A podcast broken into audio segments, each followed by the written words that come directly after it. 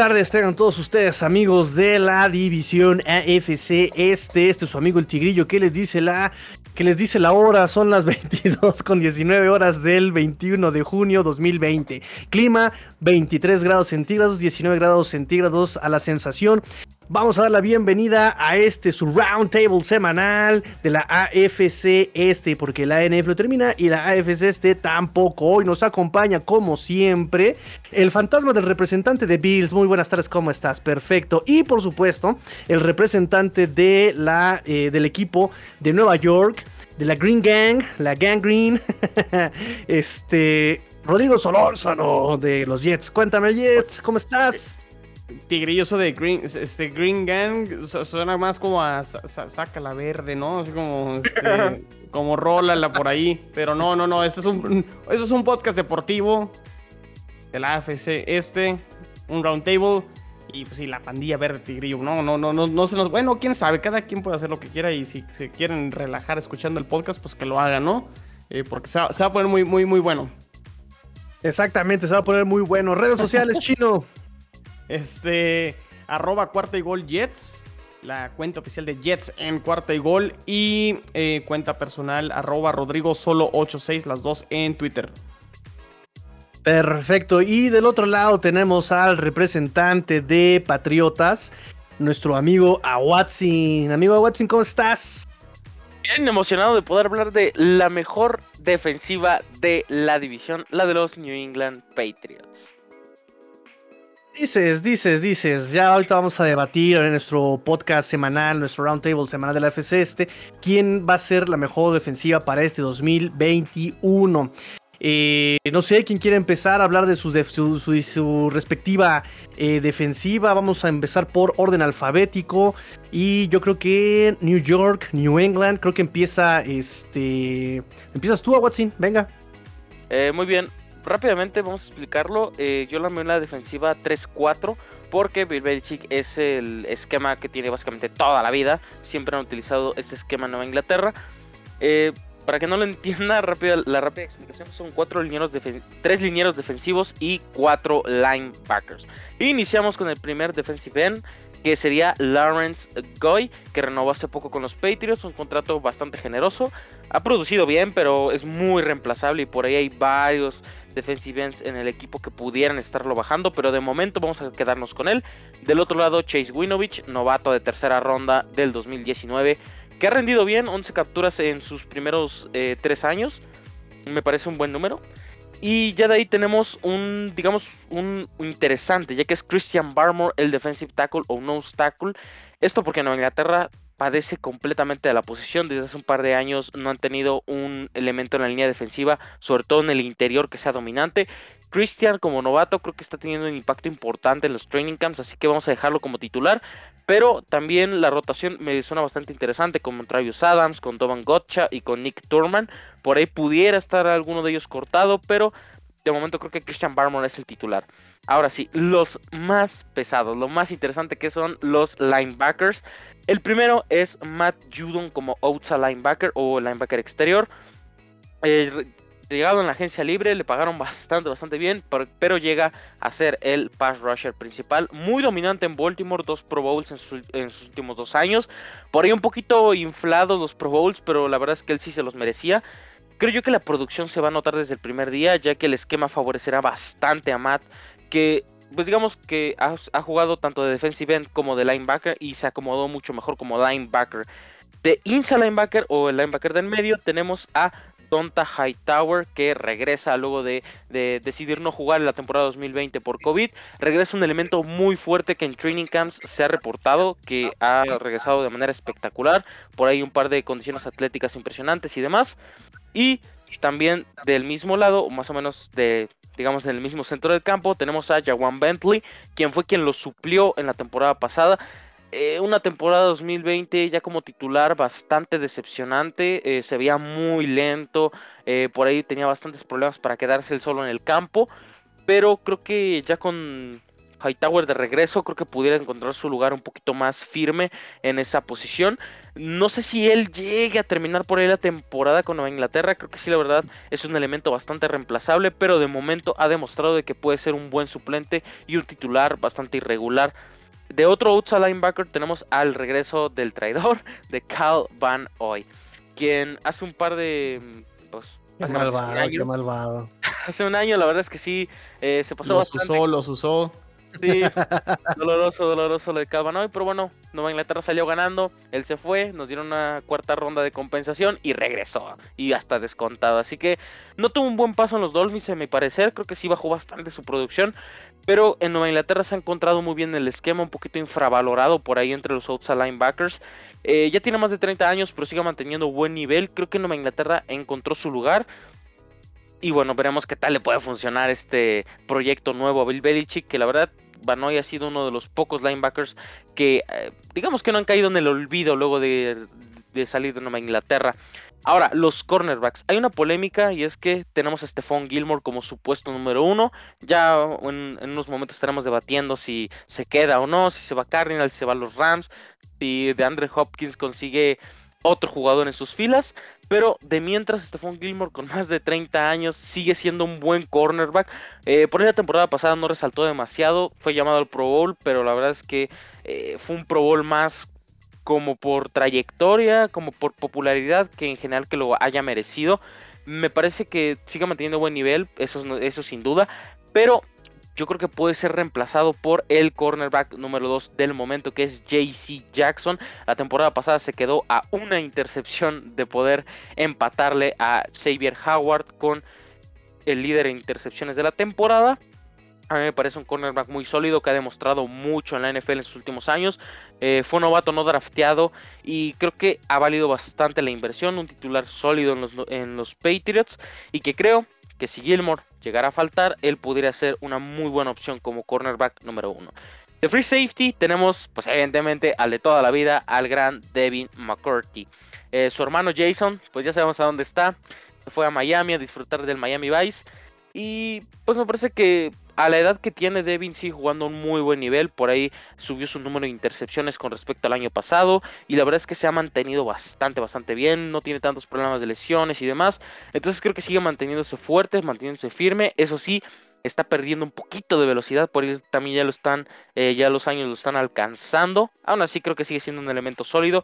Y yo confío completamente en él. Y de Strong Safety, una revelación del draft pasado, Kyle Dogger, que tuvo una temporada de novato bastante discreta en cuanto a ruido, pero en general en el campo rindió bastante bien, tuvo muy buenos momentos, por ahí un par de intercepciones, eh, por ahí un par de capturas, la verdad es que a mí me gusta mucho cómo están encaminando el proyecto de Kyle Dogger, y ahora sin la presión de que esté Patrick Sean eh, básicamente esperando a regresar, creo yo que va a sentarse como un muy buen strong safety, un safety que pegue, eh, que esté muy pegado a la línea de golpeo y por ahí que también pueda cambiar un poquito la posición, ¿no?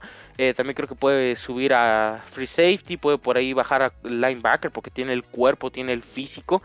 Es uno de los jugadores que más me están gustando eh, entrando a su año 2. Veremos que si se puede desarrollar o no. Pero de mientras ha demostrado muy buenas características físicas. Y bueno, esta es de momento la defensiva de Nueva Inglaterra. Por ahí puede haber un par de cambios, ya lo habíamos hablado. Stephon Gilmore, por ahí podemos estar hablando de Lawrence Guy, que podría estar yéndose a la banca o pudiera estar siendo cortado y demás. Pero de momento creo yo, o a mi parecer, que la defensiva de Nueva Inglaterra ah, va a dar un salto importante de calidad, sobre todo en el front, en el front. Porque el año pasado Nueva Inglaterra sufrió si vieron el partido contra los 49ers, pues bueno, eso básicamente fue toda la temporada contra el juego terrestre y contra los ataques aéreos porque no le llegaban para nada al coreback.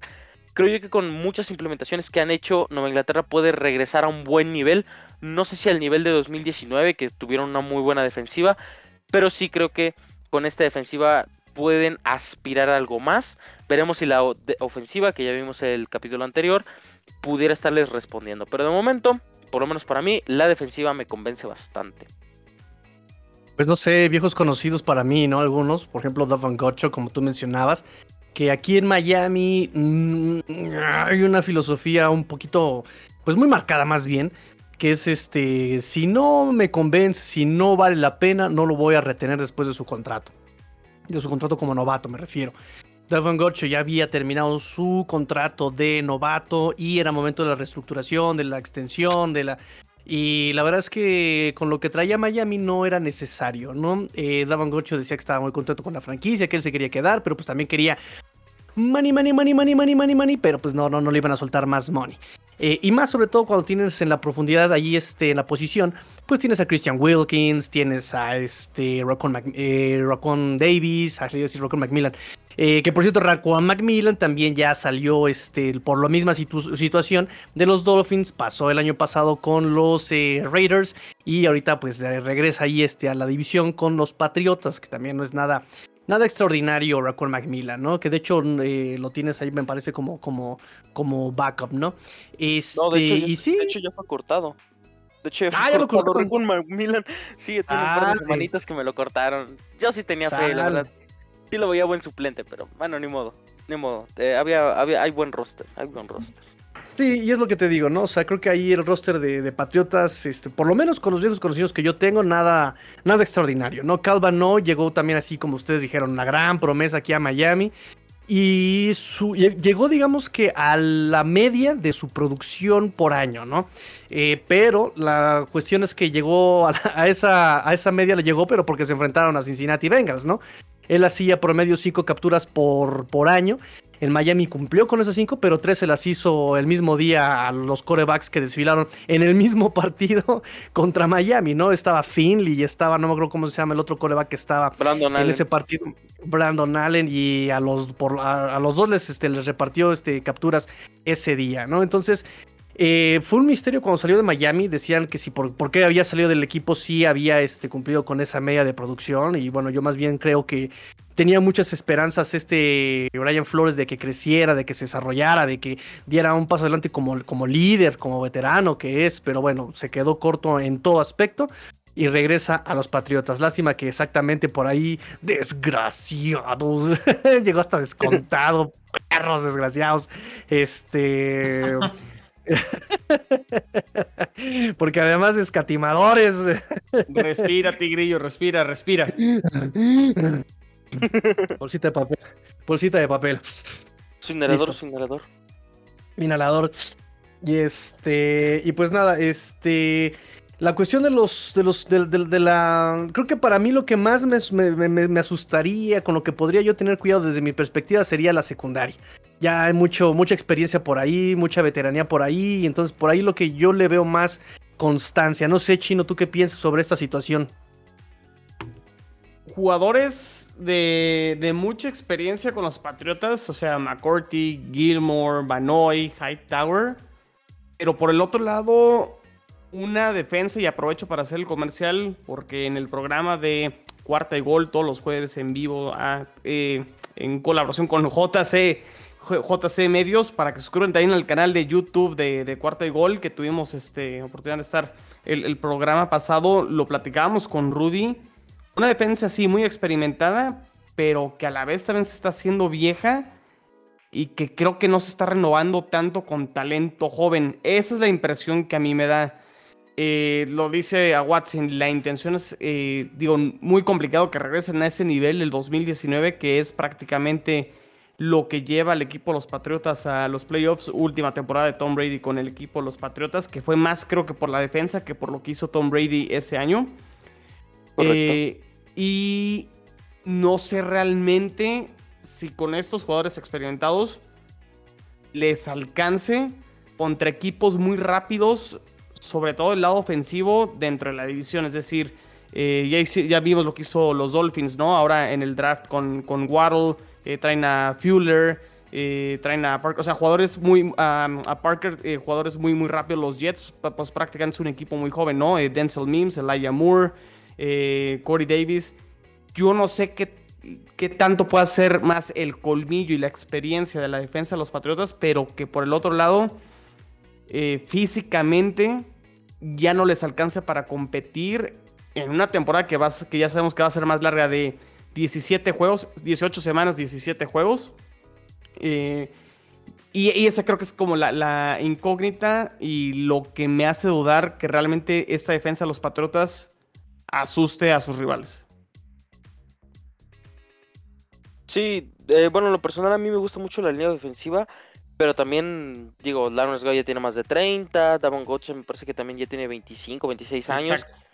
Pero, pues no sé, también digo, el problema del año pasado fue de que precisamente la defensiva era mucho más joven de lo que va a ser este año. Porque el año pasado, titulares Josh Uchi, el mismo Jawan Bentley, Anfred Jennings, que siguen en el equipo. eh, jugadores prácticamente novatos que tuvieron que iniciar por diversas situaciones, llámese lesiones, ya sabemos lo que pasó con Hightower, que creo que ese es el punto eh, aparte, el liderazgo que tiene Hightower, la manera en la que guió a varios novatos en los últimos años, eh, pues ha resultado bien en Nueva Inglaterra. Algo que sí preocupa bastante es la velocidad que tiene la línea defensiva, aunque Chase Winovich por ahí tiene mucha intensidad, al igual que Christian Barmore, pero eh, el, el otro defensive no sé si rinda lo suficiente. El grupo de cornerbacks a mí me encanta. Digo, independientemente si Gilmore sigue o no, que ese es un tema bastante interesante. Eh, JC Jackson, Jonathan eh, Jones, que es uno de mis jugadores favoritos eh, de la secundaria. Y sobre todo Jalen Mills, me parece que son un grupo de esquineros eh, bastante sólido, bastante cumplidor. También por está Jawan Williams, que pues ya sabemos, uno de los tantos bust de segunda ronda que ha tenido Bill Belichick. Pero en general creo que hay buena expectativa de la defensiva. Por lo mismo se ve experimentada. No sabemos qué tanto le puedo pensar en el apartado físico. Pero por lo menos en experiencia y en la manera, en la manera de entender el juego. Creo que Nueva Inglaterra está un paso un poco más adelante dentro de la división contra, por ejemplo, los Jets. No sé si contra Dolphins, porque de hecho no he checado eh, la media de edad que tiene su defensiva. Pero sí creo que por lo menos en ese sentido, en cuanto a la veteranía, la manera en la que se han organizado estas defensivas de Belichick, eh, pudiera ser la clave. No sé si tanto la juventud, el año pasado lo vimos, mucha juventud en el roster y salió bastante, bastante mal. Pero ahora veremos qué tanto una- un poco de la combinación de ambos. Sí, sí, sí, exactamente. Fíjate que yo no lo había considerado. Exactamente ahí tiene razón este el chino. Fíjate que eh, Bills tiene mucha velocidad. eh, Jets tiene mucha juventud. Miami tiene mucha velocidad. Se encargó este draft de meterle mucha, mucha velocidad contra justamente una defensiva muy experimentada que tiene sus ventajas, pero también tiene obviamente sus contras. Y la edad llega la. llega la. Llega la. ¡Ay! Se me fue la idea, se me fue. Nah, yo- bueno, me entendieron. Este. Llega la. Bueno, ya llegó. Exactamente, ¿no? Es lo que me refiero, cuando llega la edad se te van las ideas, entonces este, esperemos que eso este, le pase a, a- a Hightower y a este, Gilmore cuando jueguen contra los Miamis, ¿no? Este, no sé, ¿qué más tiene que comentar sobre esta situación? Chino, ya está Watson, ya nos defendimos, ya nos yo- atacamos. Yo, yo, yo digo, por último, pues no, no nos olvidemos, pues, quién está a cargo de esta defensa, ¿no? O sea, si, si hay alguien que sabe defensas es Bill Belichick. eh, más allá de que la temporada pasada y los cambios y el COVID y la gente que no jugó y sí que si Cam Newton y lo otro, Bill Belichick es un genio a la defensa y pues mientras esté él, eh, no podemos nunca descartar este, a esta defensa de los Patriotas. Aunque a mí sí me genera duda la parte que ya comenté, sobre todo eh, la edad de algunos jugadores. Pero sí resalto que tienen jugadores experimentados y con mucho, mucha trayectoria. Pero fíjate que justamente es lo que llegamos a platicar en algún momento, bueno, en muchos momentos, es esta situación. eh, ya llegó la idea. Este, justamente la cuestión de que Patriotas se ha vuelto un equipo viejo. Exactamente. Yo creo que sí tiene Sí. mucha experiencia. Sí, Bill Belichick se la sabe, pero no, ya no es suficiente, ¿no? Ya no es suficiente. Lo vimos a la ofensiva, vimos las caras de frustración de Tom Brady eh, en el 2019, cuando sus receptores no daban una, cuando este Delman tocaba el paso y se lesionaba. Este es un equipo ya viejo que tendría que haber, lo platicamos aquí incluso, eh, tendría que haber destruido todos los pilares y volver a empezar desde cero. Y creo que eh, aquí comete el error que muchos eh, equipos llegan a cometer, no entiendo por qué, pero en lugar de empezar esa reconstrucción, quieren ser contendientes reconstruyéndose y creo que mm, o haces una o haces la otra. Correcto, correcto. ¿De acuerdo? Muy Que por ahí bien. pudiera Em- empezar con Gilmore. Sale. A ver, a ver, Aguachín, entonces, nada más aclárame eso entonces. Eh, posibilidad, digo, lo comentaron en el programa, ¿no? Este chino, en el, en el live del jueves, Sí. este de. pero a, Watson, tú cuéntanos, tú que estás más metido en ese equipo, posibilidades 50-50, 70-30 de que Stephon Gilmore se quede.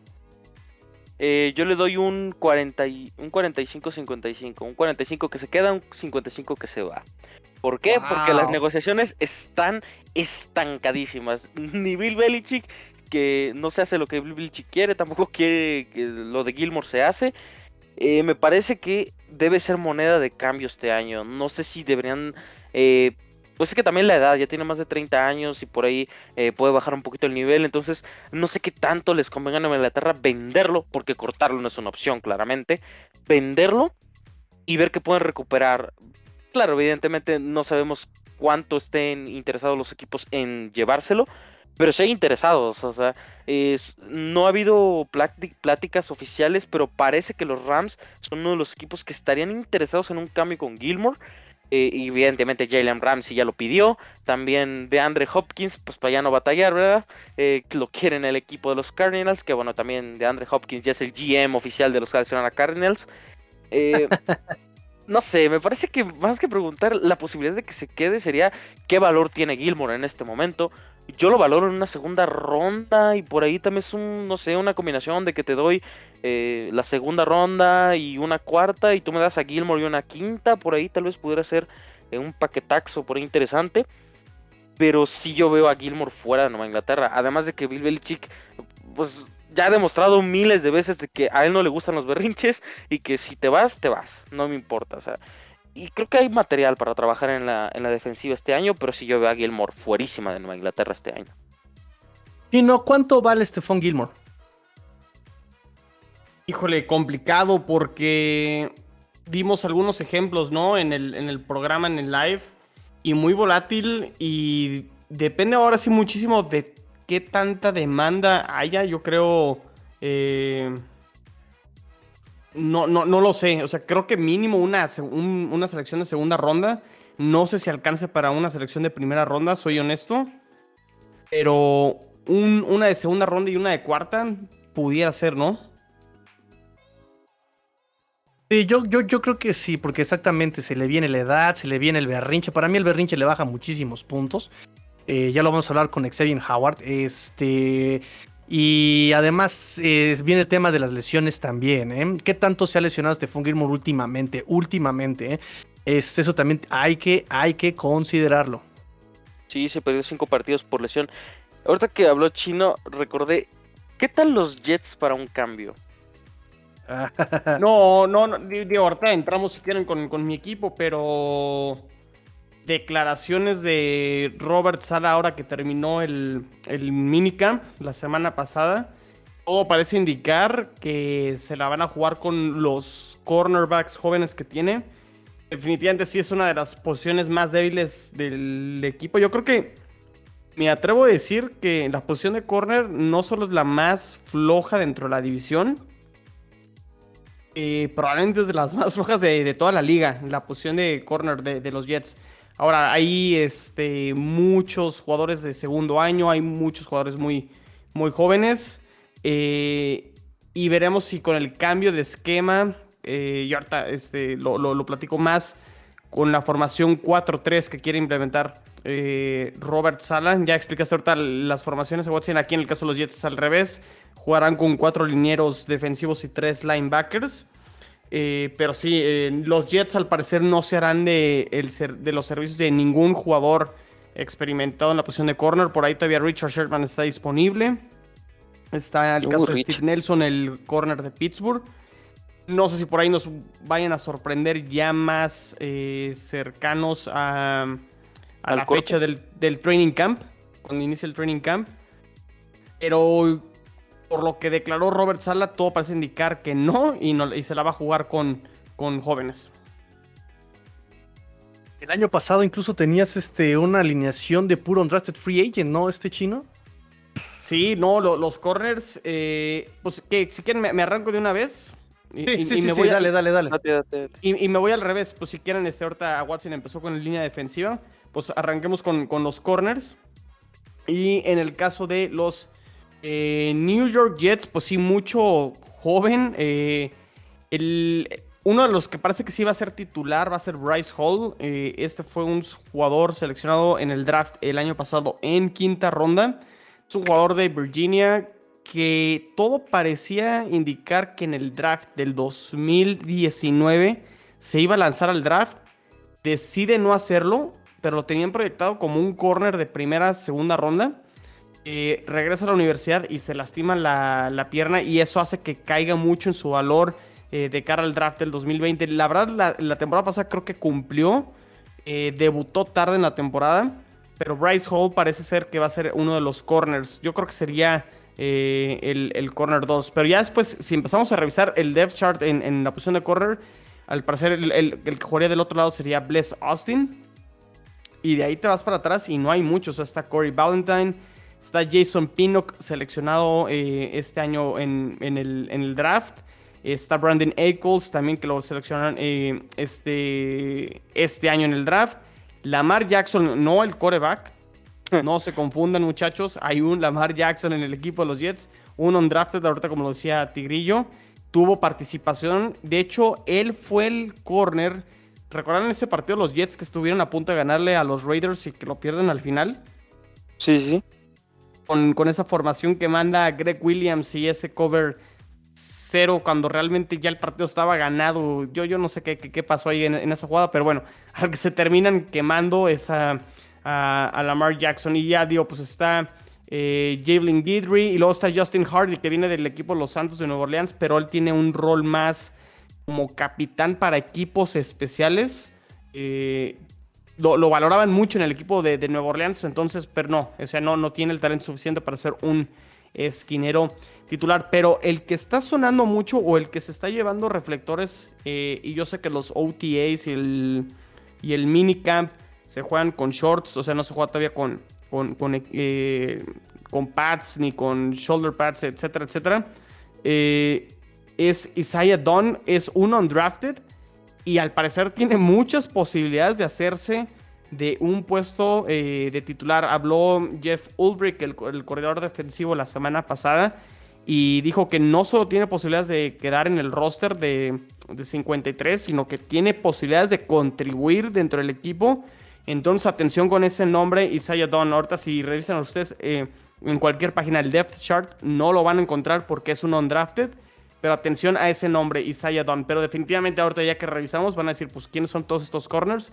Pues sí, es pura gente muy joven. Eh, jugadores seleccionados en el draft, pero en, rondas ya eh, de tercer día. Ronda 4, ronda 5, ronda 6.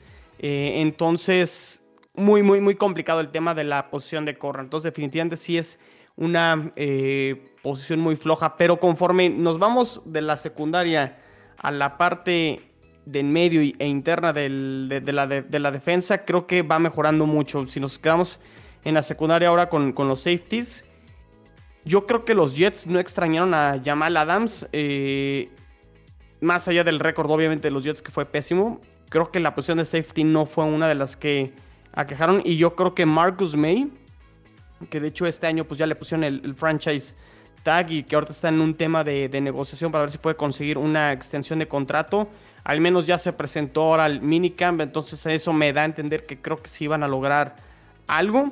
Eh, lo hizo bastante bien, luego de repente en estos rankings que saca Pro Football Focus, eh, que digo, cada quien tendrá su criterio si les cree o no les cree, o, eh, porque luego las evaluaciones de estos rankings son muy, muy subjetivas, pero bueno, lo calificaron por arriba de, Jamal Adams como el séptimo mejor safety el año pasado.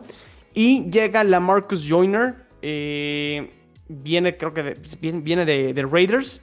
Y eh, la Marcus Joyner, eh, pues creo que va a ser un buen complemento para, para Marcus, Marcus May. la Marcus jugará como.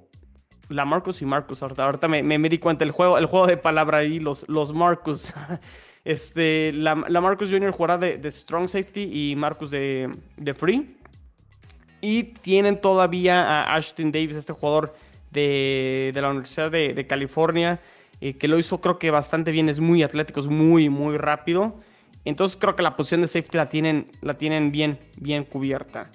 Eh, si nos vamos con los linebackers, uno de los jugadores que hay muchísimas, muchísimas expectativas es el caso CJ Mosley. CJ Mosley Ya sabemos, llegó en el 2019.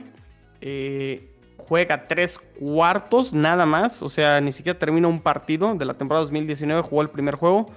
Eh, se lesiona una lesión de Ingrid que le prácticamente lo marginó el resto de la temporada. Por ahí tuvo un regreso contra el equipo Los Patriotas, pero no regresó al 100% y este, la, verdad batalló mucho. Y el año pasado pues fue uno de los jugadores que decidió no jugar por el tema del, del COVID. Y lo que se ha reportado eh, en, los entrenamientos ahora en los OTAs y en el minicamp es que se ve en muy, muy buena forma física y muy rápido CJ Mosley vamos a ver realmente qué tanto perdió en la parte del juego, porque al final de cuentas son dos años eh, de CJ Mosley que, no ha visto actividad realmente en, un juego donde pues, la velocidad cambia, donde eh, la intensidad es diferente.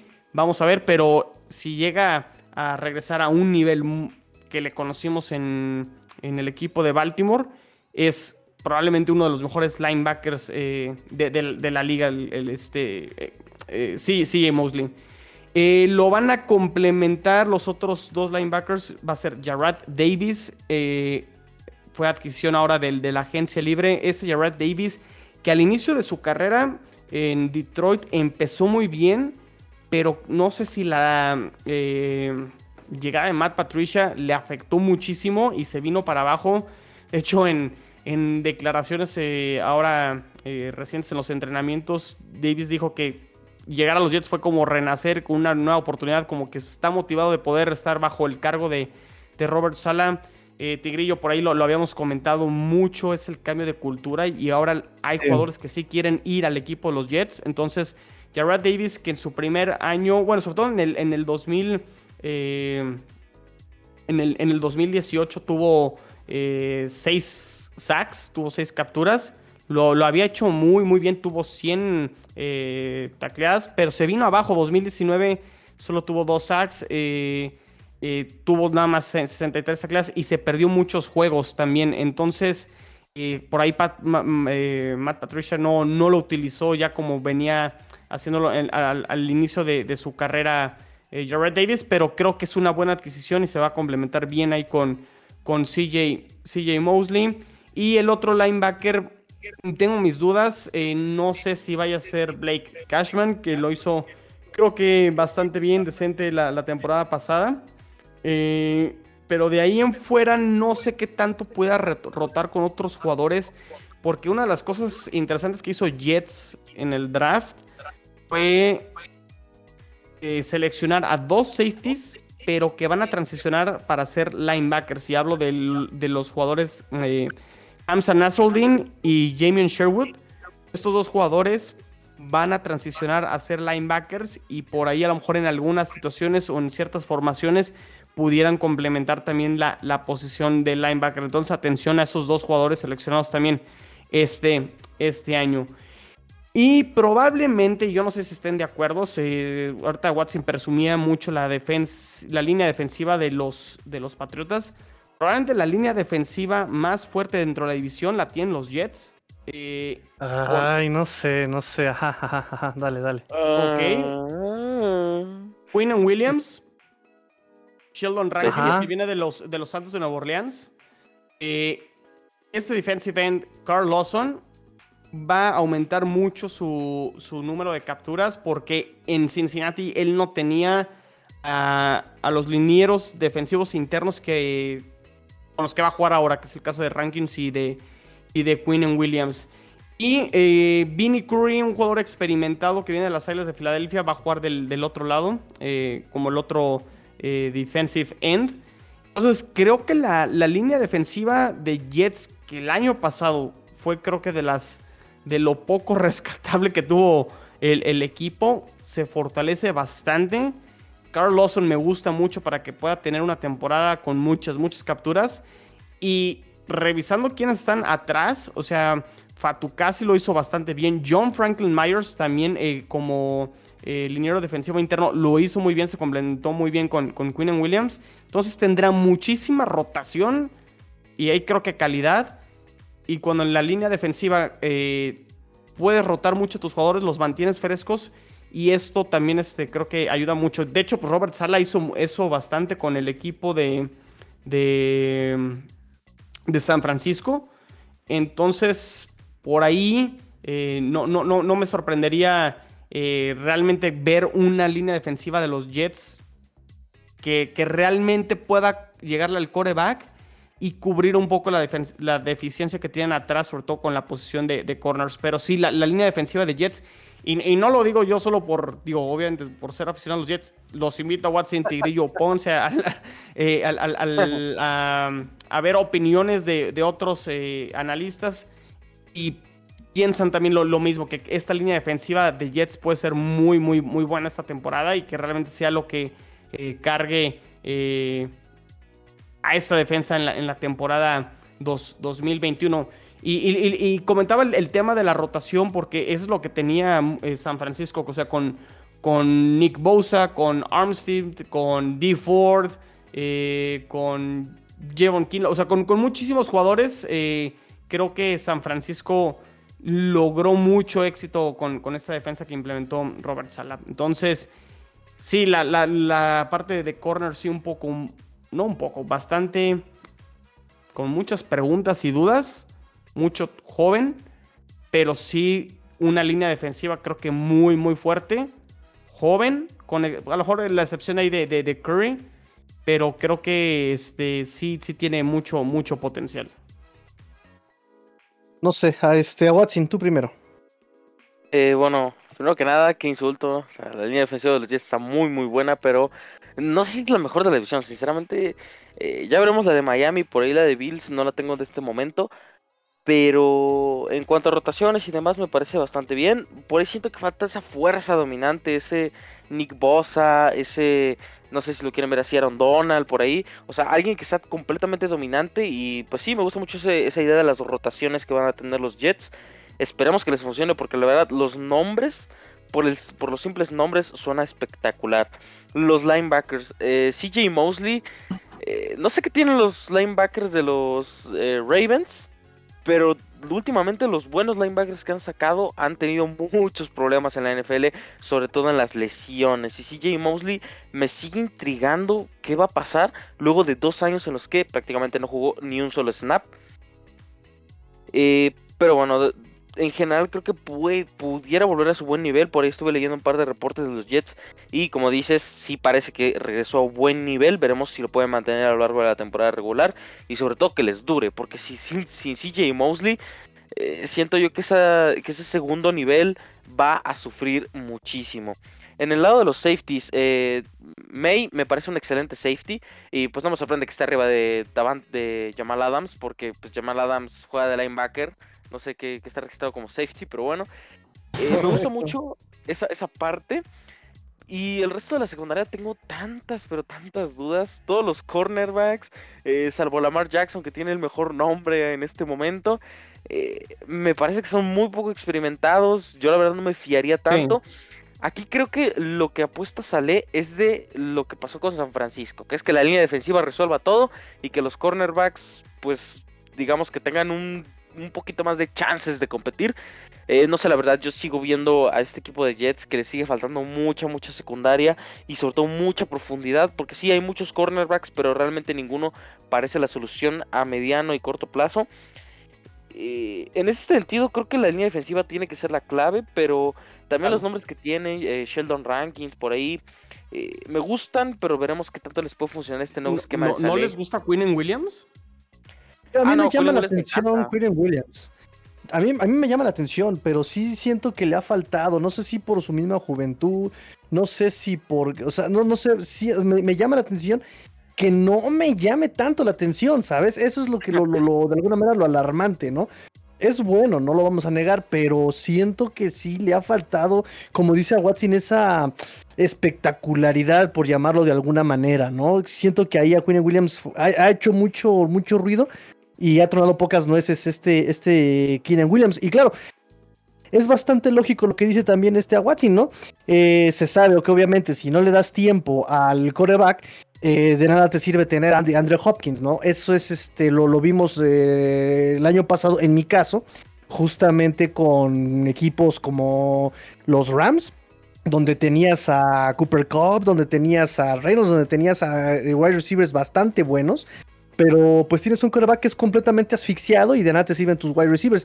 Claro, a eso le está tirando este, le está tirando Robert Sala, porque también hay otra cuestión. Él es un. Se le conoce que es un coach de carácter defensivo. Como decíamos de Belichick, él sabrá lo que hace, pero de cualquier manera está a media reconstrucción. Es el primer año de su coacheo. Es el primer año que todos estos jugadores que individualmente tienen mucho talento se van a ver y van a empezar a jugar juntos. Entonces, eso también le va a bajar, obviamente, algunos puntos a esa línea defensiva. Claro, como dice Watson, son nombres muy talentosos, sí, claro pero hay que ver cómo se integran. Eh, e-, esa es la cuestión muchas veces, ¿no? Cómo se integran, cómo juegan juntos y cómo los van a utilizar en, este, en, esta, en esta gestión. Sí, de, hecho, digo, pónganle atención esta temporada a Carl Lawson. Eh, si ustedes ven sus números de capturas, pues no, no sorprende, ¿no? O sea, la temporada pasada tuvo cinco y media eh, capturas. De hecho, en el, en el 2019 tuvo, tuvo cinco, en el 2017 tuvo ocho y media. El tema con, con Lawson es, no tengo el dato preciso, pero fue uno de los eh, edge, rushers que más presión le metió a los corebacks. El tema es que no los pudo culminar con capturas. Y mucho de lo que dicen los analistas eh, con respecto a que no pudo terminar esas jugadas para que se terminan siendo capturas es porque la línea interior de Cincinnati no metió la suficiente presión eh, para que el quarterback tuviera eh, menos movimiento o menos espacio eh, dentro de, la bolsa. Creo que esto le va a ayudar a, a Williams. Tiene razón, Tigre, y a lo mejor Quinn Williams todavía no pone esos números eh, que se espera. Pero creo que también Quinn Williams el año pasado no tenía un complemento del lado Edge este, para que no le mandaran dobles asignaciones, ¿no? Creo que tanto Quinn Williams y Carl Lawson se van a complementar. Creo que van a meter más presión en la parte eh, central de la línea defensiva Rankins y Quinn Williams. Y esto creo que le va a abrir muchos espacios a, Carl Lawson para que muchas de estas presiones ahora se conviertan en capturas de coreback y pueda tener por ahí a lo mejor 10, 10 capturas, que es más o menos lo que yo estoy proyectando con, con Carl Lawson. Entonces, atención con, con este jugador que creo que va a ser uno de los jugadores más, más interesantes en la línea defensiva de los Jets. Sí, correcto, Quinn Williams. De hecho, a mí me encanta porque el año pasado tuvo en, 13 partidos tuvo 7 capturas. Hay defensive tackles que juegan los 16 y no llegan ni a 5 ni a 4. Eh, solamente recordar que es un pick top 3 y que fue en su draft en su momento, después de Kyler Murray, después de Nick Bosa. Y creo yo que por lo menos en este momento lo tengo muy por arriba de todos los demás que vinieron después de él. Por ejemplo, Colin Farrell, Ed Oliver, Christian Wilkins, Brian Burns, Jeffrey, bueno, Jeffrey Simmons, ahí tengo mis dudas. Pero en general creo que es uno de los jugadores que más ha destacado y sobre todo la producción que ha hecho. O sea, siete capturas en tu segundo año me pareció eh, espectacular. Recordando que su año rookie tuvo 2.5, ahí sí decepcionó por completo. Pero sí, yo creo que va a tener un segundo año bastante, bastante eh, productivo, sobre todo por lo que dices de que Carl Lawson va a ser esta arma principal, este, digamos, primer, primera opción para presionar, para poder capturar. Me parece que muchas miradas se van a ir en él y Quinn Williams puede aprovecharlo, puede sacar mucho provecho. Así que, bueno, por lo menos para mí, Quinn Williams ha sido uno de los poquísimos aciertos que han tenido los Jets los últimos años. Y pues la verdad es que sí, con los complementos que le trajeron esta línea defensiva da miedo, no sé si la mejor de la división, pero por lo menos en, la, en la, idea, en lo que lo quieren cimentar, me parece que eh, va a ser una línea defensiva que va a dar mucho, mucho de qué hablar. Correcto. Correcto, hay que estar al pendiente, hay que estar al pendiente, justamente con esta, eh, como le decíamos, esta reconstrucción. Es mucho talento, Robert Sala se la sabe, sabemos lo que es capaz, este, y, todo tiene un porqué en este aspecto, ¿no? Entonces sí, vamos a estar muy al pendiente, como dice Chino, del, de ese dueto de entre Carl Lawson y este Queen Williams. Eh, ¿Algo más, muchachos, que tengan que comentar al respecto? Siento, Tigrillo, que dices que estás al pendiente, estarás al pendiente, pero como que no te da mucho pendiente para tus Dolphins. Pues fíjate que. Esa impresión me dio. Sí, porque te repito, le estoy tirando mucho a esta nueva, a esta nueva administración, ¿no? Eh, es su primer año y de repito, tardan mucho en arrancar este, todavía los equipos, ¿no? Lo vimos incluso en Miami el año pasado. Eh, mucha gente libre, mucho talento y qué golpiza nos metieron los Patriotas por tierra en la primera semana, ¿no? Yo a los Jets ya los, eh, los vamos a enfrentar, si no mal recuerdo, la primera vez que nos enfrentamos es en noviembre, ¿no? En noviembre, así es. Justamente allá en, este, en, en New York, New York. Este, en la semana 11, déjame ver este qué día exactamente. Ay, no lo tengo por aquí. Sí, 21 de noviembre. Entonces aquí eh, mi línea ofensiva, y lo platicamos, es muy, muy, muy joven, pero es muy, muy, muy pesada. Y están metiendo a gente muy hábil en los extremos. Entonces, mm, este Austin Jackson lo hizo bien el año pasado del lado izquierdo. Este año hay mucha duda entre quién va a ser el tackle del lado ciego de Tua. Eh, yo apuesto porque va a ser justamente este eh, Robert Hunt, como lo hizo el año pasado. Muchos dicen que van a meter ahí al recién drafteado Lea Meikenberg. Eh, no creo porque él justamente uno de sus puntos negativos es este que no es, no, es muy móvil, no es muy ágil y siempre perdía la competencia con personas muy ágiles, con defensivos muy ágiles. Entonces yo creo que porque es tan pesado, no permitió capturas en tres años o dos años, este, en 33 juegos en colegial no permitió capturas, lo van a meter de guardia, yo supongo, y metes a alguien más ágil como Robert Hunt, que incluso sale a bloquear a segundo nivel este, en la línea, y ahí ya tapas este, tus necesidades. Entonces yo creo que esta línea, que ya también da su salto segundo año, puede, puede, puede, puede, puede, con una aún carente de estabilidad línea defensiva de los Jets, yo creo, yo apuesto por eso, ¿no? La estabilidad en contra de la, este, pues sí, del, recién formado equipo, ¿no? Y recuerden que por lo menos yo, cuando e, dos equipos son muy similares, siempre doy el desempate con la constancia y estabilidad de, este, de los equipos, ¿no? Eh, podrás ir eh, eh, seis ganados, seis perdidos y vas a tener la mejor ofensiva, la mejor defensiva y empatar en, todos los, todas las cuestiones, pero aquí pega mucho también la estabilidad y la constancia de la caja de cocheo y del equipo en general. Entonces, este, aquí Miami, por lo menos a la ofensiva, eh, ya es una línea que lleva, sería su segundo año jugando juntos, ¿no? Eh, recuerden que también Miami el 2019 una línea que llegaba y se presentaba los domingos, ¿no? Hola, ¿qué tal? Soy Juan Carlos, seré su centro. Hola, ¿qué tal? Soy este, soy Mario, voy a ser su guardia, ¿no? Sí, sí, sí, cada que nos 2019 así fue la línea, ¿eh? Entonces aquí ya este, el año pasado hubo un núcleo, hubo un núcleo en la línea que justamente son los que se quedan eh, para jugar este 2021 y yo creo que eso va a a, pesar mucho en, estas, en estos enfrentamientos contra Jets, ¿no? Un equipo que ya, una línea ofensiva que ya se conoce en su mayoría, ¿no? Que es este Austin Jackson, que es este Robert Hunt, que es Solomon Kindley, eh, los Tyren, obviamente, es este Dorham Smythe y este Dam Shaheen en su papel de bloqueador. Eh, más dos nuevos que se integran, que sea Leia Meikenberg y Matt Skura, que es este también un centro ya, ya veterano que viene de, Baltimore. Entonces yo creo que en ese aspecto no me preocupa tanto la, eh, la línea defensiva de, de, Jets, más que sería Quinn Williams, ese sí es el que me, me, preocuparía, pero no me alarma, ¿no? E, eso sería como mi, mi, mi punto aquí, mi defensa. bueno, como, como dices Tigrillo, para la semana 11 tendremos una mejor idea de los dos equipos, entonces este... Eh, eh, ahí, podremos hablar de nuevo. Y por supuesto que vamos a hablar, ¿eh? Vamos a estarnos ahí este, ah, invitándonos.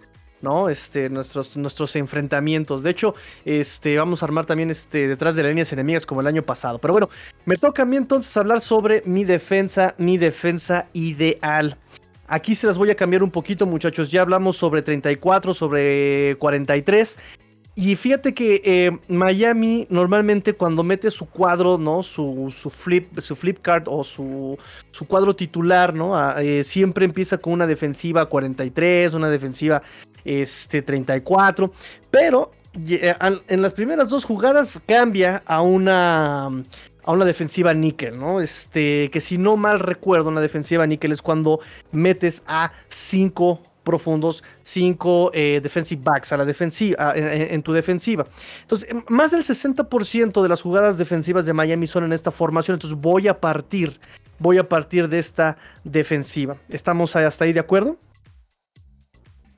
¿De acuerdo? Perfecto, perfecto. perfecto, perfecto. Justamente hace un mes, tal vez un poquito más, este, Pro Football Focus había por ahí eh, propuesto un cuadro titular, lo cual me hace pensar que Pro Football Focus será muy bueno sacando estadísticas avanzadas, pero es malísimo analizando un trabajo en conjunto, ¿verdad? O sea, se nota que solamente vieron los números de los jugadores y no se dieron cuenta de dónde, en qué posiciones jugaban. Porque ponía a Brandon Jones como free safety, ponía a Eric, este, Eric Rowe como strong safety, este, y hay unas que otras barrabasadas que yo decía, bueno, ¿en qué, en qué cabeza cabe algo así? Este, ¿y por qué pongo a Brandon Jones? Es muy importante, es muy importante ver qué tipo de roles juegan. Es por ejemplo lo que, lo que decíamos con Jamal Adams, ¿no? Este, lo ponen de free safety cuando realmente él es un linebacker, ¿no? O sea, error, error. Tienes que darte cuenta de cómo juega, qué juega y dónde juega mejor. En este caso, voy a empezar por los profundos, o no, más, bien voy a empezar por la línea este, defensiva. En una defensiva níquel, eh, digamos una 33, ¿no? Tres este, linieros, tres linebackers y cinco defensivos. Y voy a poner como titulares a ni más ni menos que Christian Wilkins como el, el, el, tackle nariz, el, nose tackle. Voy a poner en sus extremos a este a este Raquan Davis, que ya también entra en su segundo año. Voy a poner del otro lado, por pura constancia, a este Zach Sealer.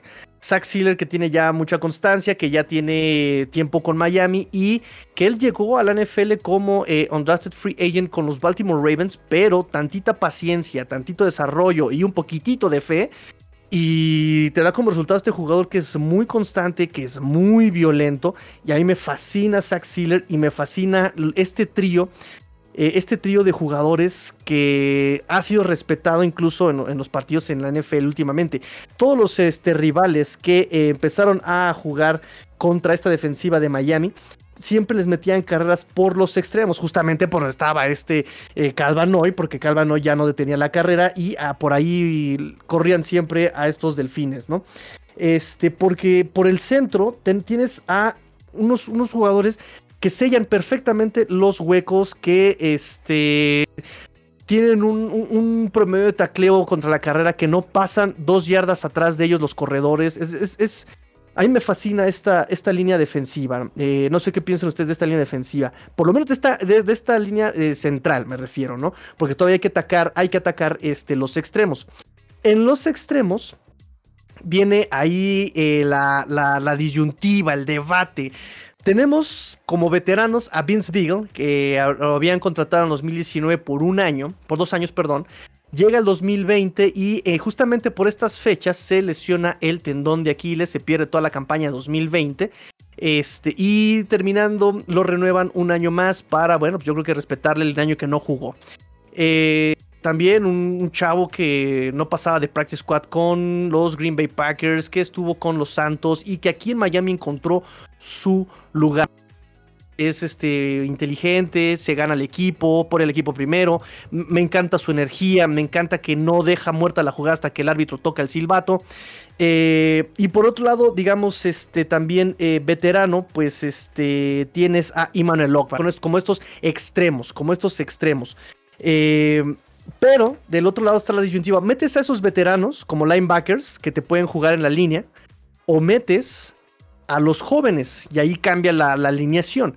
Que viene Andrew Van Ginkle, que también entra en su tercer año, y por el otro lado, el recién drafteado eh, Jalen Phillips, ajá, número 15 en el campo, número 1 en sus corazones. Eh, pero bueno, volvemos a lo mismo, su juventud es, ahí son muy jóvenes. Son linebackers, están ahí como linebackers, no están como linieros ofensivos, defensivos, están como linebackers.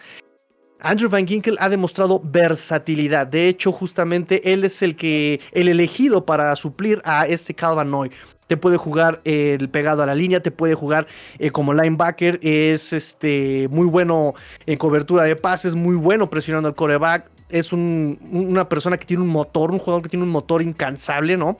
Eh, una de las intercepciones a este Patrick Mahomes en el partido pasado, eh, en el año pasado, justamente porque Patrick Mahomes eh, se echa para atrás, echa su dropback.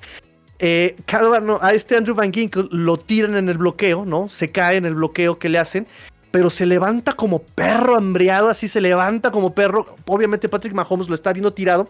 Y cuando quiere lanzar el pase no se da cuenta que se levanta, o sea, se levanta en una, una centésima segundo este Andrew Van Ginkle y le termina desviando el pase a este Patrick Mahomes y termina en las manos, creo que de Byron Jones, si no mal recuerdo. Entonces, este. Yo, yo, yo, si a mí me preguntan, este Tigrillo, ¿tú a quién pondrías? Mira, Iman Ogba tuvo una muy buena producción el año pasado. De hecho, está buscando que le renueven el contrato, pero de maneras más correctas, ¿no? Presentándose a entrenar, demostrando que quiere quedarse en el equipo, ¿verdad? Como deben ser las cosas, ¿no? No poniéndose, no poniéndose de diva y diciendo, ay, pues no voy a entrenar, no voy a entrenar hasta que me levanten el contrato. No, él sí, él sí fue, le dijo, coach, le, lavo el coche, le, recojo las maletas, le ayudo en algo, ¿no? O sea, como debe ser, ¿no? Demostrando la actitud. Eh, tiene la experiencia, tiene la producción Immanuel Ogba. Por el otro lado, pues Andrew Van Ginkel también ya está experimentado, tiene los años, este, se estaba desarrollando muy bien. Pero ah, eh, yo siempre, y em, no sé, creo que también Brian Flores eh, normalmente, en un 80% de sus decisiones, se va mucho por la juventud. Yo, a mí me gustaría desarrollar todavía más a Andrew Van Ginkel, que es una persona que se está de un paso enorme en su, e, e, en su desarrollo, ¿no? De primer año llegó súper flaco y se lesionó. El año pasado hasta anotaciones tuvo este, defensivas. Eh, tuvo capturas, tuvo presiones, tuvo pases de, este, desviados. O sea, alguien muy versátil que todavía eh, no alcanza su techo de desarrollo y eso es lo, lo interesante de Andrew Van Ginkle. Y del otro lado, poner al recién drafteo primera ronda Jalen Phillips, que también tiene una versatilidad endemoniada y te puede presionar, es muy rápido, es muy inteligente, un motor en esas piernas incansables, o sea, presiona y presiona y presiona. Eh, también, eh, se, como diría el perro Bermúdez, se pone el overall y, y empieza a hacer las persecuciones a los corredores. O sea, yo yo, yo preferiría poner a estos jóvenes a desarrollarse justamente que eh, eh, estar con estos este, ya veteranos, ¿no? Bueno, entonces, en esto, en este, en este sentido de los linebackers externos, ¿no? En el, en el Willy y en el Sam, que pueden bajar la línea. Y eh, como linebacker central, pues ahí también viene todo un debate, ¿no? Porque puedes meter al todoterreno Jerome Baker, al que le acaban de renovar el contrato por años, este chao tan carismático, lo recordaremos siempre por Mister, ¿dónde está mi mamá? ¿No? En la banca se pone a buscar a su mamá, no sé si ustedes lo, lo, vieron, ¿Where's my mama? Y se pone ahí a buscar a su mamá. Este, y también podemos poner a Benadryl McKinney, que, que llega de los Tejanos de Houston, que también es muy bueno, este, que, también es muy versátil, ¿no? Él es, muy versátil, Benadryl McKinney. Eh, repito, repito, repito. Esta es la mayoría de las veces. Recordemos que yo creo que Miami, la defensa de Miami es una de las defensas muchísimo más versátiles y maleables que hay en la NFL de la mano de Brian Flores y Josh Boyer. Eh, recuerden ese frente ameba, ¿no? Donde se la pasan brincoteando y jugando los defensivos linebackers, tanto línea defensiva, se la pasan cambiándose de lugar, no se ponen en posición, confunden a la línea ofensiva y a la ofensiva y al coreback este, rival, obviamente, no sabe quién va a hacer presión, no sabe quién va a salir a cobertura de pase, eso genera confusiones y bueno, da como resultado que hasta Christian Wilkins haya logrado interceptar un pase a este Jared Goff el año pasado. Entonces, es una de las defensivas súper versátiles, súper maleables. Estoy dando más como estadísticamente lo que más se juegan, pero yo apuesto a que va a ser igual este año una defensiva situacional y pueden incluso llegar a jugar con este varias este varias eh, esquemas en un solo partido, ¿no? Si llega a ser, por ejemplo, un, un down contra la carrera, seguramente se van a meter ahí con dos linebackers eh, especialistas en carrera como Landon Roberts y este, eh, justamente Benedict McKinney. Si es una situación de pase, se pueden meter con Jerome Baker, que es muy rápido, y a este Duke Riley, que también es muy bueno en cobertura de pase. Este, o al mismo este, Andrew Van Ginkle, ¿no? E, en esa situación de linebackers veo mucho, mucho, muchísimo movimiento, ¿no? Ahora, si nos vamos ya nuevamente a los profundos, ahí sí hay como un núcleo muy marcado. Eh, de un lado está Byron Jones como cornerback externo. Eh, del otro lado, aquí viene la cuestión de este Xavier Howard. Si Xavier Howard deja eh, de portarse como diva, muy seguramente, casi obviamente, va a ser él el cornerback del otro lado. Si por alguna razón no llega a haber buenos términos con Xavier Howard, no nos asustamos, no nos preocupamos, porque detrás de Xavier Howard está ni más ni menos que Noek Binogany, primera ronda del 2020. Eh, que de hecho ha sido objetivo de muchas críticas a la, a la administración de Brian Flores y Chris Greer porque cómo es posible, cómo es posible que un primera ronda no haya jugado en toda esta primera parte, en en todo, el año pasado, ¿no? Lo pusieron a prueba de fuego contra este, los Bills de Buffalo y bueno, pues el colmilludo de Stefan Dix se lo tragó enterito, se lo tragó vivo, ¿no? Entonces, eh, bueno, este año hay muy, muy buenas eh, pues lo hemos visto a este Noy Binogany cómo ha eh, desarrollado, le ha metido a la papa, le ha metido a la proteína, le ha metido al atún crudo este muchacho. Y vamos, o sea, se ve mucho más corpulento su trabajo. Y no solamente eso, ya ha entrenado junto con Xavier Howard todas esta, estas vacaciones. Todo este offseason, eh, Xavier Howard lo ha tenido bajo su ala. Eh, y no solamente eso, también ya ha tenido por ahí juntas y reuniones con este, el hermano McCurdy que está aquí en Miami, este Jason McCurdy que ya tiene también los años de veteranía. Eh, también está Justin Coleman, que también tiene los años de veteranía, ¿no? Y luego, repito, Xavier Howard. Eh, y dicen que Noy Binogany ha sido un cornerback que ha tragado y ya absorbido toda esta experiencia, ¿no? Eh, cuando lo draftearon le preguntaban a sus coaches sobre él y él decía, ellos decían de Noemi que tenían que apagar las luces para correrlo del campo de entrenamiento porque se la pasaba tratando de mejorar su técnica y entonces, bueno, en caso de que Xavier Howard no llegue a ningún lado con los Miami Dolphins, no me preocupa porque tengo, ah, tengo fe en Noah Igbinogany. Este, y en cornerback slot, recordemos que aquí tengo cinco profundos, en cornerback slot hay una competencia entre la experiencia de Justin Coleman, entre el novato Jevon Holland y este eh, Nick Needham, que ha sido el cornerback slot de los Miami Dolphins desde el 2019.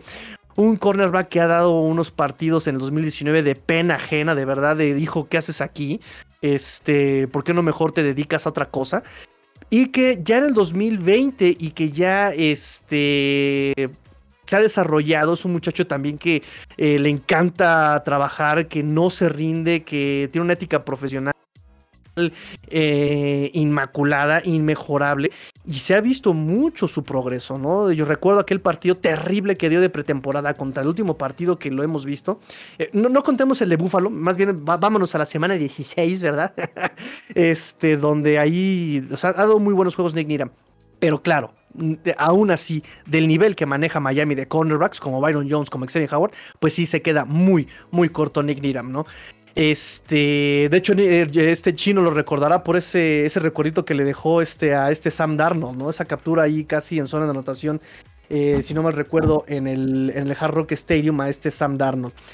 Y, y, y, y, como safeties, bueno, como safeties también este, hay por ahí cierta eh, ¿cómo llamarla? Polémica, ¿no? Porque no tenemos free safety. No tenemos un free safety, digamos 100% free safety. Antes era este Bobby McCain, que ya está en Washington, junto con Fitzy. Y este... Pero fíjate que eh, Bobby McCain era un free safety que, que, que viene de cornerback, ¿no? Igual caso Eric Rock, que también lo conocerá este a Watson, que vino de Patriotas hace ya unos años. Eric Rowe era un cornerback bastante malón también, ¿eh? o sea, no era ni siquiera regular Eric Rowe y encontró su lugar en Miami como strong safety. Le llamamos aquí el tight killer, ¿no? O sea, apaga a tight como George Kittle, como este Sackerts, como este Boyd, como, o sea, apagó a varios tight bien. No pudo contra Darren Waller porque, bueno, es Darren Waller, y no pudo contra George Kittle porque, bueno, es George Kittle. Pero este, pero en general, en términos generales, este Eric Ross, un tight end killer, los apaga completamente. Vuelvo a lo mismo. Hay otro, otro free safety, hay otro strong safety, que es Brandon Jones. Brandon Jones tiene un olfato para la carrera tremendo, ¿eh? tremendo Brandon Jones y baja violento y ha tenido capturas, tacleos para pérdida de que desde su posición de safety, de, de, strong safety, baja endemoniado y tiene muy buena lectura de, carrera. Entonces aquí se viene eh, la cuestión situacional. Si es pase van a meter a Rick Ross, si es carrera van a meter a Brandon Jones. Punto. Y en la posición de free safety estamos entre Jason McCurdy o Jevon Holland, que es el novato que acaban de draftear, que suponían que iba a entrar como free safety.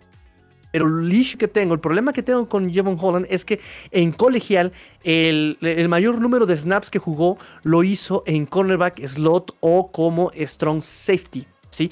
sí jugó de free, pero lo hizo en menor porcentaje. De las tres posiciones, el que menor desempeñó, el, papel que menor de tiempo desempeñó fue justamente el de free safety. Pero por como se están acomodando las cosas, parece que él va a ser este, el free. Y este.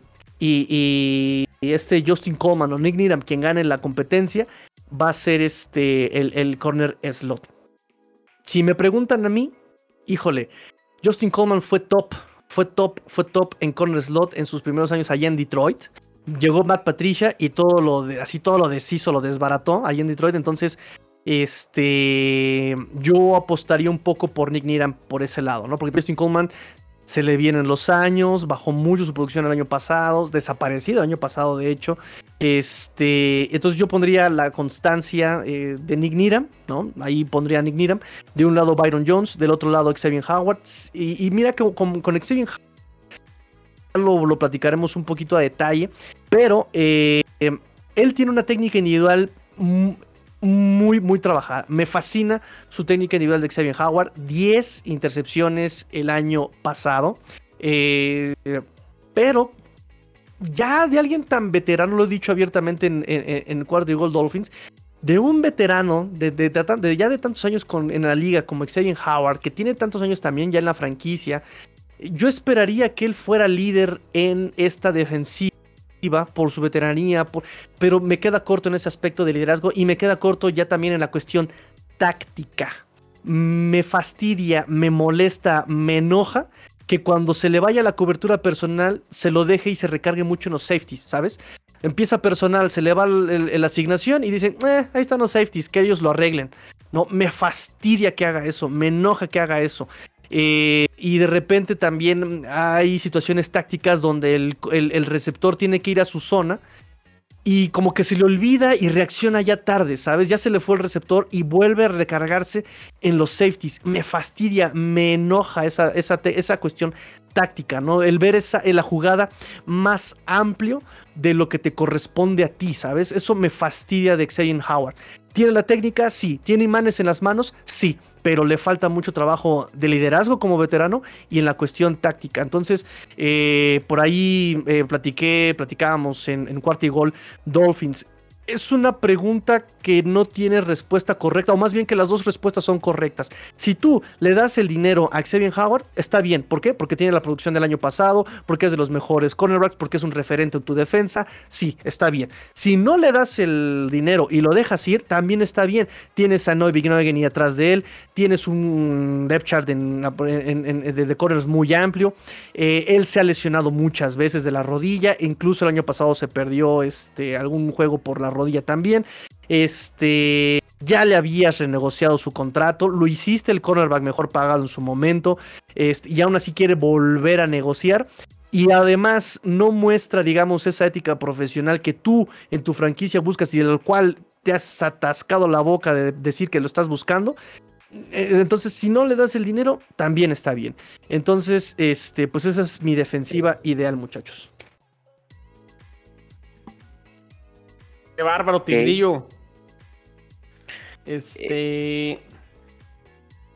Mi percepción de la defensa de los Miami Dolphins. Inserte el sonido de Flipper. Lo puedes hacer, Tigrillo, cuando, cuando, cuando, edites. Eh, me parece que es un poquito al revés a la de los Jets. Obviamente, como dices, este, una defensa más embalada más en, conjunto, ya tercer año con Brian Flores, pero que creo que de la línea defensiva no me asusta tanto a comparación de la secundaria, sobre todo la posición de corners y linebackers. Ahí es donde creo que sí veo muy, muy fuerte a Miami. Y me atrevo a decir que probablemente es la defensa número uno dentro de la división pero por realmente por lo que tienen en, la secundaria con Howard, con Byron Jones, con Baker de linebacker. Eh, vamos a ver qué, puede ofrecer Jalen Phillips también. Entonces, una defensa que si mantiene mantiene al menos el nivel que, tuvo en el 2020 y que debería de mejorar. Cuidado con esta defensa de Miami, que realmente creo que puede llegar a un, siguiente nivel que lo catapulte a cosas importantes esta temporada. Sí, la palabra es, es este, constancia, definitivamente. Sí, justamente lo dije hace unos minutos. La palabra en la NFL es paciencia y constancia, ¿no? Cuando tienes, estás sometido a muchos cambios, siempre eh, viene esta situación y para eso sirven las repeticiones, los entrenamientos. Por eso hubo tanta irregularidad el año pasado con lo del COVID y las ausencias y todas estas situaciones, ¿no? Entonces sí, sí, sí. Eh, eh, de hecho, es la primer, el primer año que no va a tener este cambios, eh, digamos, el staff de cocheo en cuanto a la defensiva. El primer año, eh, ay, se me olvidó el nombre del, del, del, defensivo del primer año de Brian Flores. Este, al 2020 cambiaron por Josh Boyer y del 2020-2021 se quedan con Josh Boyer, ¿no? Aquí la duda un poco es a la ofensiva donde el primer año fue Chad Shea, el segundo año fue Chen este año apuntan según ellos a la, a la constancia y se quedan como co-coordinadores ofensivos, el coach de Tyren y el coach de running backs este, ahí en Miami, ¿no? Porque ya conocen a Tua, porque ya conocen el equipo, porque saben que lo que quieren, porque... Entonces aquí es un punto a favor de la defensa, esa constancia, ese tener el mismo coordinador, a los mismos coaches este, de posición, casi no hubo cambios en la defensiva. Entonces, este en teoría, en teoría debe haber esa constancia. También ya hay cierto núcleo de jugadores en la defensiva, ¿no?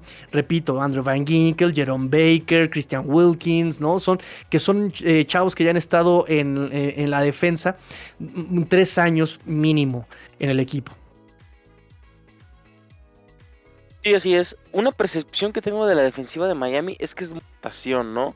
Eh, yo no veo muchos titulares fijos, sobre todo en la línea defensiva. Por ahí Emanuel Ogden, ya lo habéis mencionado, es, uno, es un jugador que tuvo nueve capturas el año pasado, la verdad.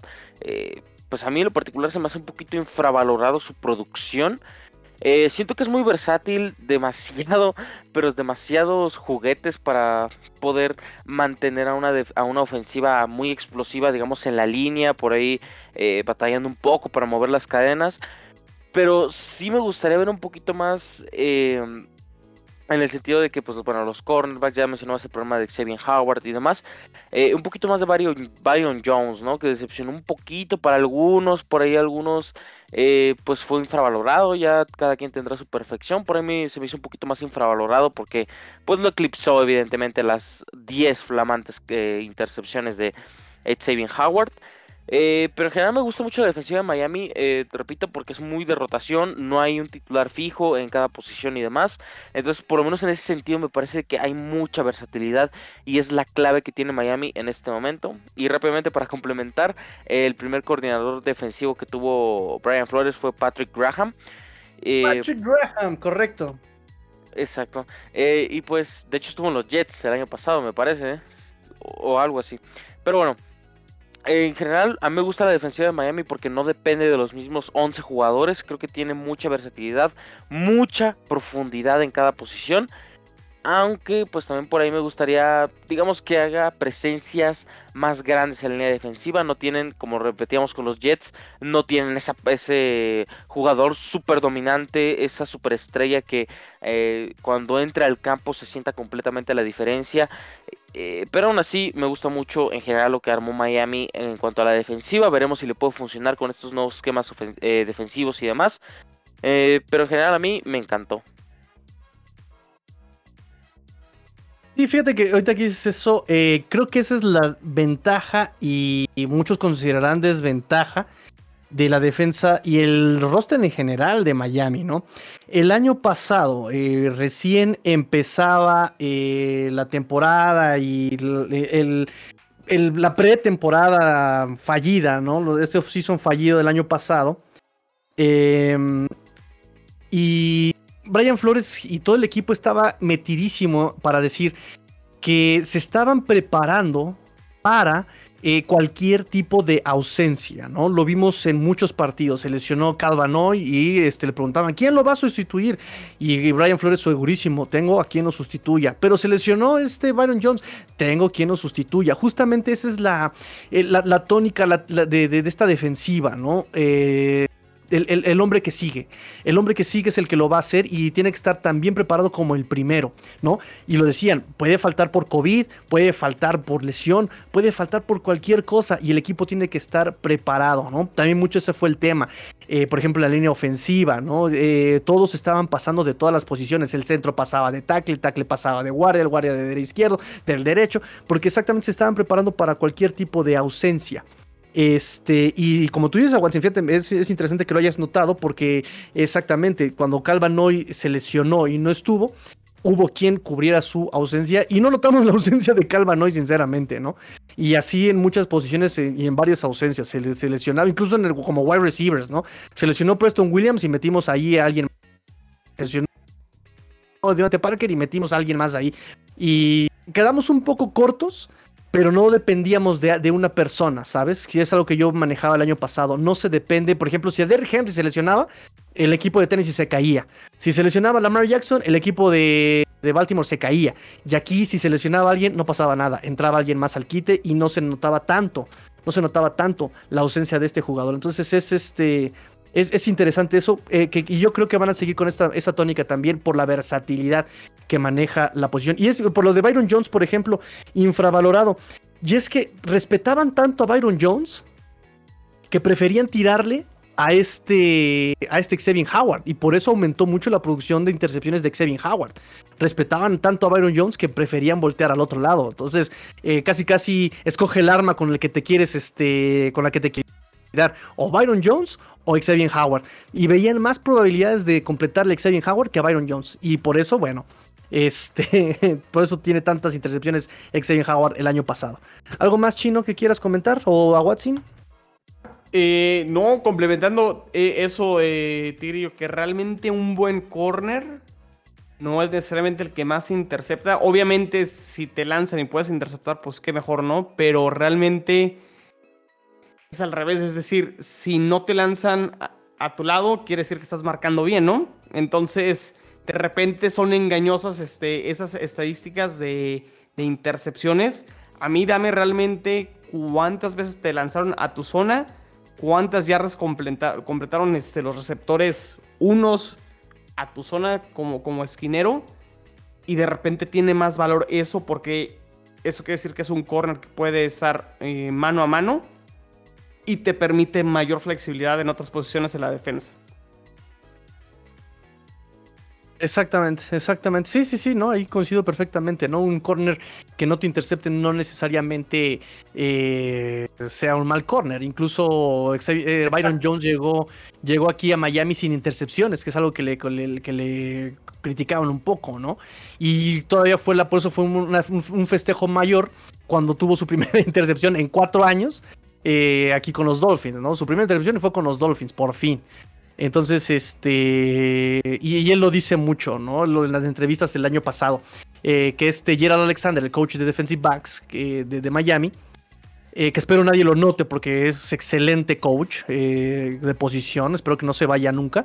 Eh, y él, lo decía, y Jones lo decía. Yo, yo como me dijo mi, coach este Gerald Alexander, ¿no? Eso se trata de técnica y oportunidad. La técnica siempre la he tenido, la he trabajado, me faltaba la oportunidad. Se me presentó la oportunidad y las aproveché. Y por eso tuvo, me parece, dos intercepciones el año pasado. ¿Algo más, muchachos, que quieran comentar? No, me parece que, que lo cubriste demasiado bien, Tigrillo, ¿eh? Perdón, me emocioné. todo bien, todo bien, Tigrillo. Perfecto, pues entonces, este, pues vámonos a dormir, muchachos. Vámonos a dormir que la semana apenas comienza y la NFL nunca acaba y nosotros tampoco, ya no sé lo que digo. esto es cuarta y gol. Porque esto es cuarta y gol y... sí, sí, sí, correcto, correcto. Y el Atlas no gana y este... Y, Tranquilo, y Federer, y Federer no es campeón. Y... sí, ya traigo un, un revoltijo de deportes, pero sabroso. Entonces, este, pues vamos a recordar redes sociales, muchachos, ya para despedirnos y comentarios finales. Eh, arroba cuarta y gol Jets, cuenta oficial en Twitter de Jets en cuarta y gol. Y cuenta personal arroba Rodrigo solo 86. Y pues bueno, pues ya saben, si quieren seguir el mejor Twitter del mundo, claramente tienen que seguir Patriots en cuarta y gol, eh, arroba 4TA y gol Patriots para que estén informados del equipo de Nueva Inglaterra. Y además, claro, seguir el podcast de Patriots en cuarta y gol que lo podrán encontrar en cualquier plataforma digital que ustedes deseen. Perfecto, y no le hagan caso a Watson, no es el mejor programa, el mejor programa y el mejor Twitter es el de Cuarta y Gol Dolphins 4T, ah, espera, ¿qué es? 4T, ah, y Gol Dolphins 4T, ah, y Gol Dolphins 4T, ah, y Gol Dolphins, el 4 va con número, y mi cuenta personal arroba master-tigrillo, ahí nos vemos en Twitter. Esto fue la roundtable de la AFC Este porque la NF lo termina y la AFC Este tampoco. Fins up. Tigrillo fuera.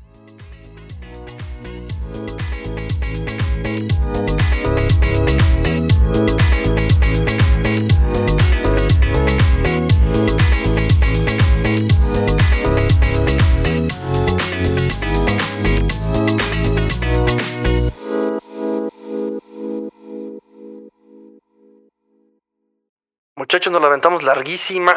Yo, yo creo que hay que corregir eso, ¿no, Tigrillo?